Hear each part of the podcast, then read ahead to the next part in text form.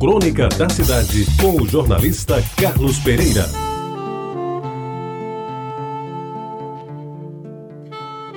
Amigos ouvintes da Reta Bajara, um deles eu encontro mais do que o outro. Ambos são colegas diletos do DR de antigamente, dos tempos de Serafim Martínez e Paulo Cassundé, diretores.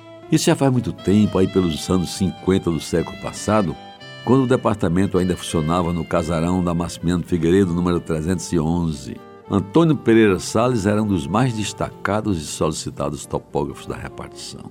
Ele, junto com Manassés Medeiros, de saudosa memória sobre quem já escrevia uma crônica, era um dos responsáveis pelos melhores e mais completos levantamentos topográficos da Paraíba e das suas anotações nas cadernetas de campo.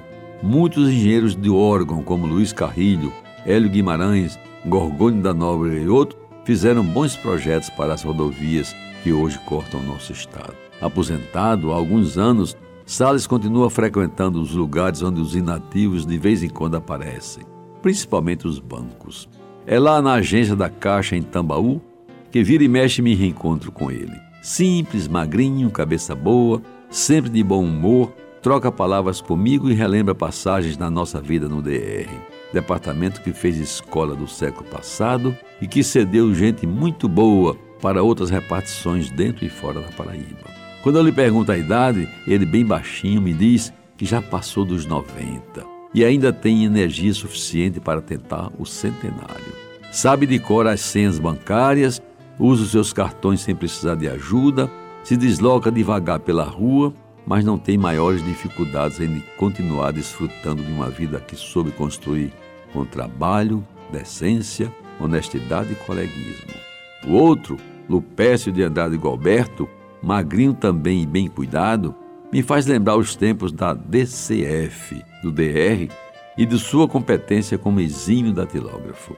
Fazia parte de uma admirável equipe administrativa que teve em Vasco Toledo, Enaldo Soares, Renê Tavares de Melo e Wilson Barreto Diniz, excelentes condutores.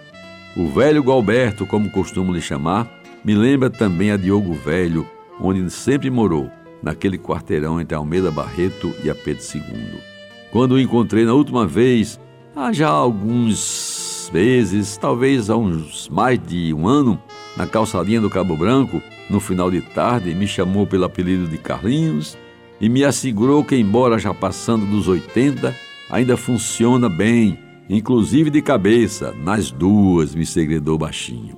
E como para me desafiar a chegar lá, me diz, aí em alto e bom som, que acabava de voltar de uma viagem ao Maranhão, para onde foi no seu carro, ele como motorista, dirigindo, acentua bem orgulhoso. Pois bem, meus amigos, esta crônica é escrita para homenageá-los, meus caros amigos Sales e Lupécio. Vocês são os meus personagens desta semana. Lídimos representantes dos servidores do velho DR, honestos funcionários públicos, como já não se faz como antigamente. Você ouviu Crônica da Cidade, com o jornalista Carlos Pereira.